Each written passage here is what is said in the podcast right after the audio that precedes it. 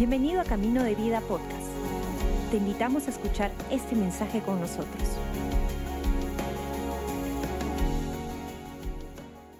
Es un gusto poder estar conectados. Qué bueno que, te has unido a este servicio. Es nuestro corazón que durante las alabanzas, durante el tiempo que, ya hemos estado conectados, pues Dios ha estado obrando. Y creemos, como siempre decimos, que la palabra de Dios hace la obra y estamos convencidos que lo hará también en esta tarde. Y, sentí un poco en mi corazón compartir acerca de decisiones. Creo que ah, decisiones es una de las cosas que, que siempre estarán presentes en nuestra vida, en nuestra historia. Desde decisiones, por ejemplo, ah, eh, qué comer o, a dónde ir o, cómo pasar el día, decisiones grandes o decisiones pequeñas. Ah, por ejemplo, una de las decisiones que tomamos todos los días es qué ropa vas a ponerte. Y algunos, yo sé, algunos sufren con, ah, con la decisión de qué ah, outfit ponerte, de qué combinación y colores y detalles. ¿Cuántos de ustedes, por ejemplo, sufren en elegir qué ropa vestir cada día?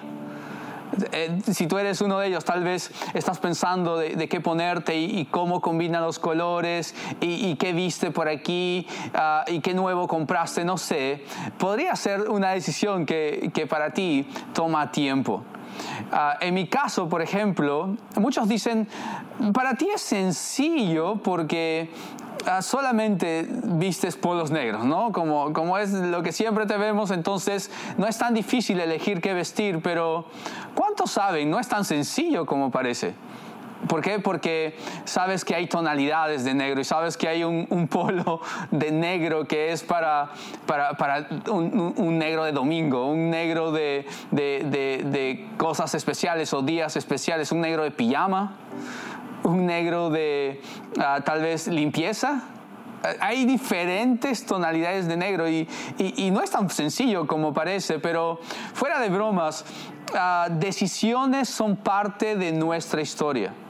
Y decisiones son muchas veces lo que ah, claves para saber qué es lo que va a venir en nuestra historia.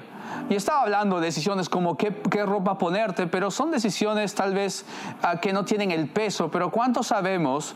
Hay decisiones en la vida que pueden cambiar nuestro futuro. Hay decisiones que hacen gran diferencia como parte de nuestra historia. Y en la palabra de Dios, en el libro de Daniel, el capítulo 3, ah, hay una historia que probablemente ah, tú ya has escuchado, que es la historia de tres jóvenes hebreos, Sadrach, Mesad y Abednego.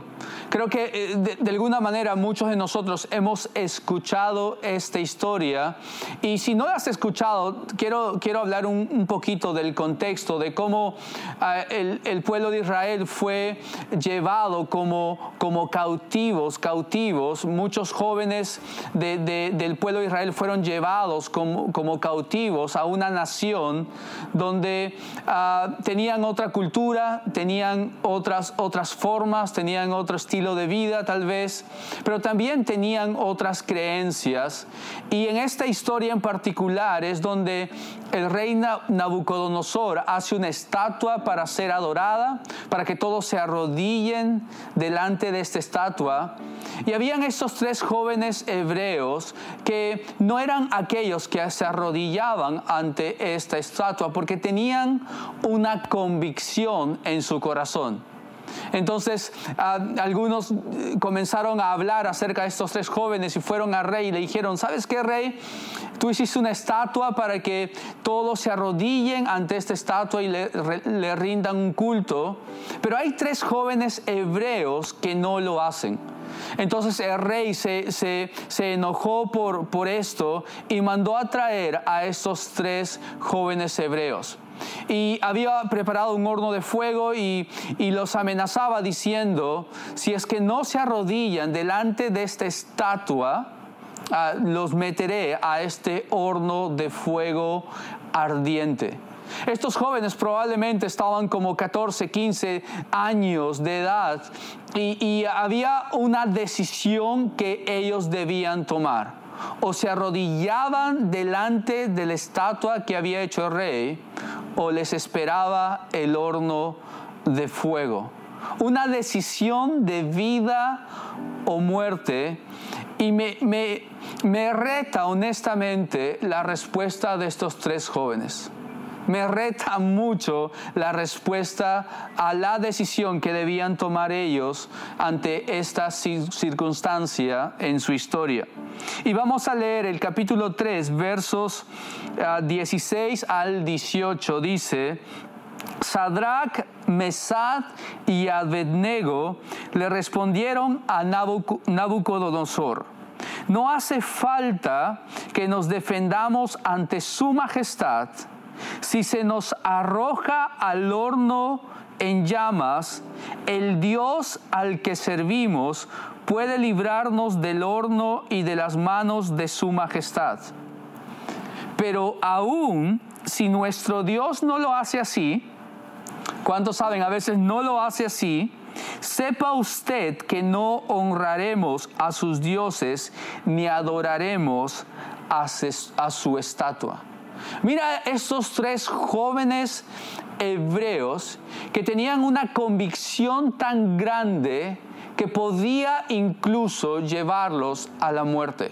Tenían una convicción de que Dios los podía salvar, rescatar, pero si aún no fuese así, ellos tenían ya una decisión tomada.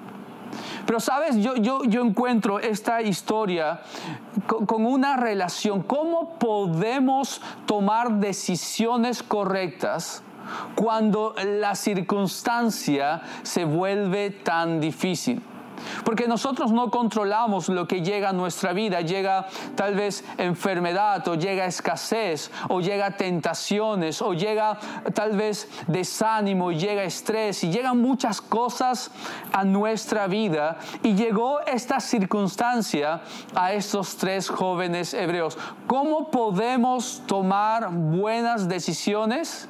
Yo quiero hablar con el tiempo que me queda acerca de un ingrediente que es una palabra para tomar decisiones sabias, decisiones correctas. Y está un, par de capítulos antes en, en el libro de Daniel. Está en el capítulo 1 y el verso 8, que nos habla acerca de Daniel, que también fue llevado cautivo como estos tres jóvenes hebreos y que estaban ofreciéndole comer la comida del rey, pero había una convicción en su corazón de Daniel de no contaminarse con la comida del rey. Para muchos era solamente preferencias, pero habían jóvenes que tenían convicciones. Y el verso 8 dice, pero Daniel se propuso no contaminarse con la comida y el vino del rey, así que le pidió al jefe de los oficiales que no lo obligara a contaminarse. Y aquí una palabra clave, cómo podemos tomar decisiones, es esta palabra propuso. Porque una decisión en el momento de la prueba, en el momento de la presión, en el momento donde todos hacen lo, que, que tal vez es más común, donde todos van por un camino que todos quieren hacer, cuando la presión, cuando la tentación, cuando hay tal vez escasez, y, pero hay, hay algo que, dice de, de ser generoso, pero hay escasez pero tal vez alguien en, el trabajo presiona por ir, por ir, en un camino que no es honesto en cuanto a, a las finanzas y hay presión en el momento. O cuando hay presión de los amigos en el colegio o en la universidad. O hay presión en las redes de qué pensar, de qué decir, de cómo vivir de, qué cosas aceptar. Hay un mundo el día de hoy que trae circunstancias y que trae presiones. Y el mundo te dice, decide. ¿En qué vas a decidir? Lo que Nabucodonosor le estaba diciendo a estos tres jóvenes hebreos es, ¿qué vas a decidir?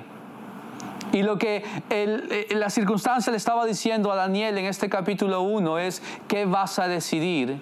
Y para mí esta palabra es la clave, propuso.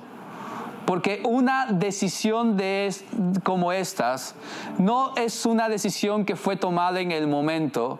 Ellos ya habían decidido qué iban a hacer porque la presión del momento nos, nos encierra, porque la tentación a veces es difícil, porque a veces la circunstancia trae un peso grande, pero si ya hay una decisión tomada en nuestro corazón, no será tan difícil, porque en el momento de la decisión, nosotros realmente ya hemos decidido. Hemos decidido creer en Dios. Hemos decidido honrar a Dios. Hemos decidido no contaminarnos. Lo que decían estos jóvenes, nosotros no tenemos que decidir. Nosotros ya hemos decidido. Y eso trae tanta fuerza en el momento difícil. ¿Qué has decidido ah, el día de hoy por lo que vendrá el día de mañana?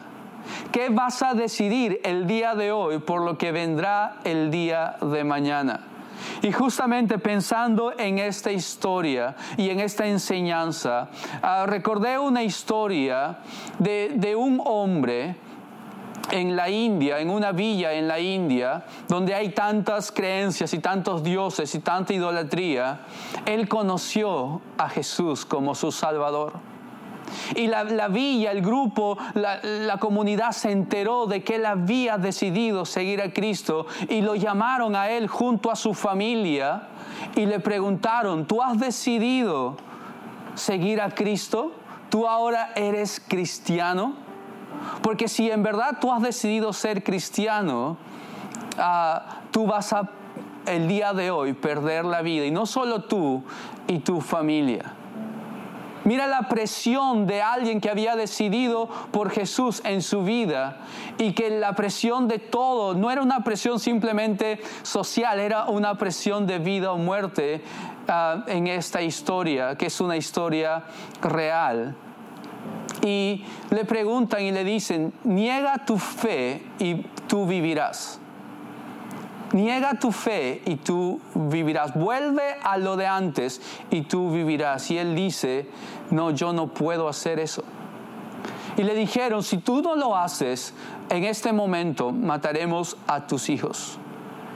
Y él, tan, tan, tan difícil una circunstancia para cualquier persona, y tristemente sucedió que él dijo, yo no puedo negar a mi Señor y Salvador. Y sus hijos fueron asesinados. Y después dijeron, ahora tienes una siguiente oportunidad, niega tu fe o mataremos a tu esposa. Imagínate esa presión de, una circunstancia así.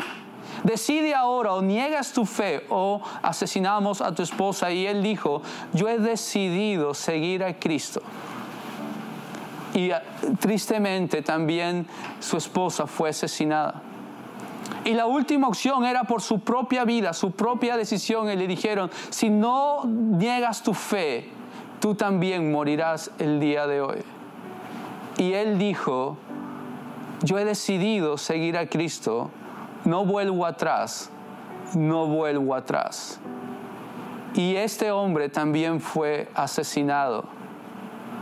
Tiempo después, por alguna razón de, de cosas de Dios, el, jefe de la villa es tocado por esto y es tocado por el, amor de Dios también para él. Y en algún momento él conoce de Dios y se, se convierte y, y, la villa es tocada también por el poder de Dios. ¿Por qué? Porque había un hombre que parecía tan loco de, no negar su fe y salvar su vida y su familia, porque tenía una convicción en su corazón es que cuando le preguntaron, ¿qué vas a decidir ahora? Realmente él ya había decidido seguir a Cristo. Y es donde conocemos este coro que probablemente también lo has escuchado en algún momento que dice, yo he decidido seguir a Cristo, no vuelvo atrás, no vuelvo atrás. La cruz delante y el mundo atrás, no vuelvo atrás, no vuelvo atrás. una convicción tan grande, más grande que su propia vida. Cuando venga la dificultad, los momentos de tensión, la carga, cuando tengas que decidir, es mejor decidir ahora cuál es, por qué vas a vivir, porque el mundo te preguntará en el futuro que has decidido ya.